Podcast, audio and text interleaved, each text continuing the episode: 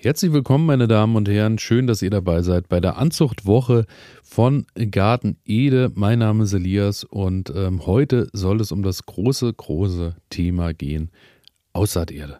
Denn Aussaaterde ist erstmal die Frage, warum benötige ich überhaupt Aussaaterde? Warum kann ich nicht einfach ähm, die Blumenerde-Rest, den ich zu Hause vielleicht noch in einem Sack draußen stehen habe, aus dem letzten Jahr nehmen? Warum kann ich nicht einfach im Garten mit einem Spaten Erde mit nach Hause nehmen und pack da eben meine Sämlinge, meine Keimlinge rein. Und ähm, da geht es eben schon los mit der Sache, wie ist euer Boden im Garten beschaffen. Und äh, bei mir ist es so, der Gartenboden ist sehr schwer, ist sehr lehmig, da bin ich weit weg von luftig, locker und feinkrümelig, so wie es eben der Samen, der Keimling oder die Jungpflanze haben möchte. Und ähm, daher fällt das bei mir auf jeden Fall schon mal flach. Denn wir wollen natürlich auch, dass äh, unsere neuen Pflanzen schön ähm, mit allen Dingen versorgt werden, die sie brauchen. Vor allem natürlich gerade zu Beginn mit Wasser und beziehungsweise Feuchtigkeit und Sauerstoff und daher sollte natürlich die Erde schon mal schön luftig und locker sein, sollte gut Wasser speichern können und äh, das ist in der Regel mit unseren Gartenböden da doch eher schwierig.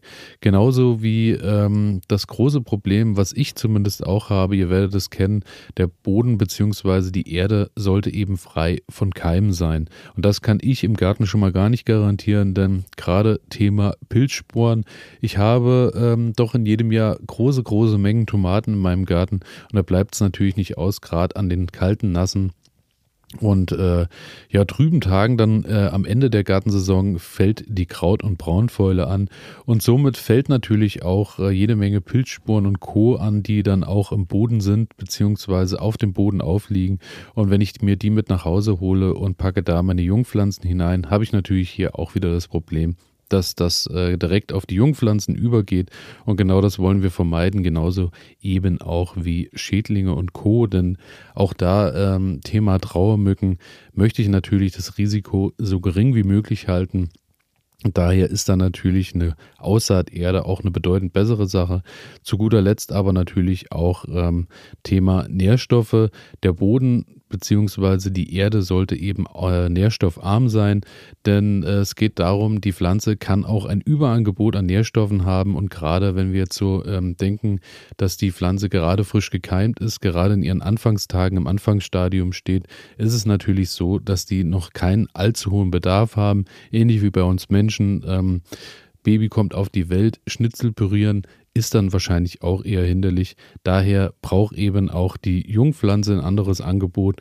Und das ist in der Regel nährstoffarm, was auch dazu führt, dass ähm, durch die Armut der Nährstoffe die Pflanze auch bedeutend besser anfängt und wurzelt.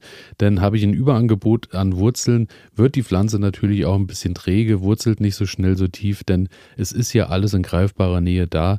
Daher ähm, mit weniger Nährstoffen begibt sie sich dann eben auch auf die Suche, auf die Reise nach ähm, ja, allem, was er eben braucht. Und daher mh, hm, eine Nährstoffarmut sollte eben auch vorliegen.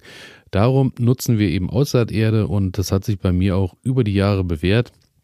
Ja, bin ich auch schon gleich beim nächsten Thema, denn ähm, was ist dann am Ende die Aussaaterde, die ich nutzen sollte, die ihr nutzen solltet oder welche Erfahrungen ihr damit gemacht habt. Das könnt ihr mir natürlich auch äh, gerne hier bei Spotify in die Kommentare schreiben oder wenn ihr den Podcast über eine andere Plattform hört, gerne auch einfach per Mail, denn äh, Mailadresse ist da, genauso wie Instagram-Kanal. Schreibt mir doch mal, in welcher Erde ihr so die Anzucht und Aussaat betreibt. Denn ähm, Gartenboden kann ich durchaus doch auch nehmen, ist auch eine Option. Ähm, ist dann eben äh, Gartenerde selber machen, müsst ihr noch ein bisschen was dazu mischen, denn ähm, die Gartenerde, wie schon eingangs erwähnt, ist zu lehmig. Daher muss man so ein bisschen schauen, dass man auch noch ein bisschen Sand und Co. mit untermischt und dann ähm, könnt ihr euch auch eure eigene Aussaaterde mischen. Problem bei mir habe ich auch mal ein Jahr probiert, habe von Maulwurfshügeln schön die feinkrümelige Erde mit nach Hause genommen, habe noch ein bisschen Sand untergemischt, ein bisschen Kompost, dass noch ganz leichte Nährstoffe eben mit drinne sind und dann ähm, ja, ist dann aber die große Sache immer noch, wir haben es eingangs schon erwähnt, mit Keimen und Co. Und dass ich das Ganze natürlich sterilisiere, muss das Ganze erhitzt werden. Sprich, ihr nehmt dann die Erde mit nach Hause, packt die auf Backbleche, packt die in den Backofen bei 180 Grad und lasst das Ganze 30 Minuten drin. Jetzt ist natürlich mein Gefühl, mein Bauchgefühl dabei schon so ein bisschen, Erde in meinem Backofen, ja, muss ich auch wollen. Und zum anderen, ähm, ja, die Energie, die dazu aufgewendet ist, wird, ist dann eben auch schon wieder ähm, eher, eher so eine Sache. Und ich muss auch sagen, mit drei Backblechen Erde komme ich dann auch nicht allzu weit. Also ist für mich ganz klar Option eher Substrat kaufen.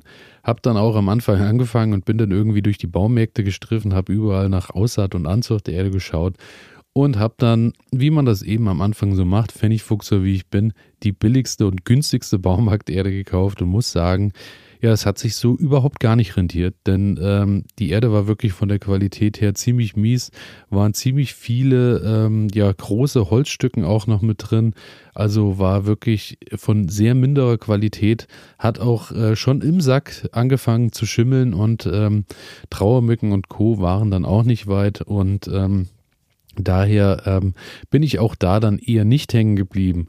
Und äh, dazu deklariere ich den nächsten Teil als Werbung. Denn ähm, ich bin dann und werde ja unterstützt, ihr wisst es, wenn ihr schon länger dabei seid, von Floragard.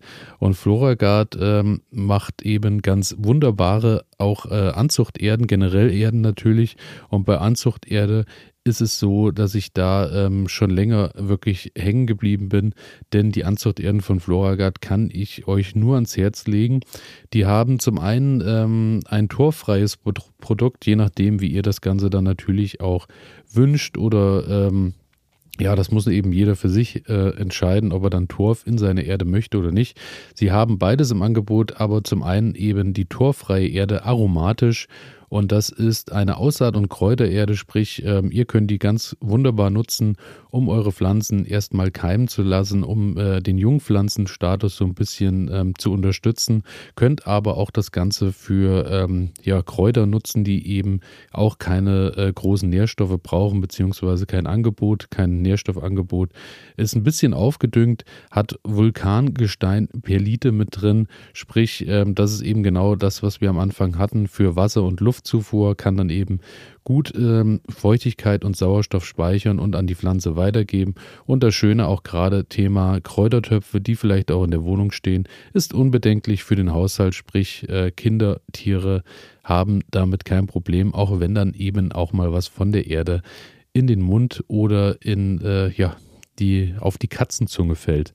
Daher aromatisch zum einen und ähm, bei mir tatsächlich doch ähm, am meisten in der Benutzung Floraton 3. Das wiederum ist ein Weißtorf-Tonsubstrat und ähm, beziehungsweise Weißtorf-Tonsubstrat ist enthalten für die Pflanzenversorgung, wo wir wieder dabei sind, dass eben auch einfach ähm, Wasser und Sauerstoff gespeichert werden kann. Ist wirklich vom Gefühl her eine ganz, eine ganz feine, feinkrümelige Erde und ähm, die benutze ich vor allem für Aussaat und Stecklingsvermehrung. Und äh, da wachsen die Pflanzen wirklich auch zu Beginn äh, ganz, ganz wunderbar drin, bleiben da bei mir auch lange, lange drin stehen.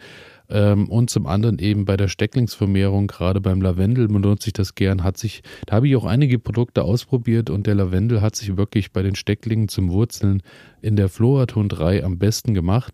Das Ganze kann tatsächlich auch als Schildkröteneinstreu äh, verwendet werden, sprich auch da unbedenklich fürs Tier und ähm, ja, Floraton 3 hat sich bei mir wirklich besser bewährt.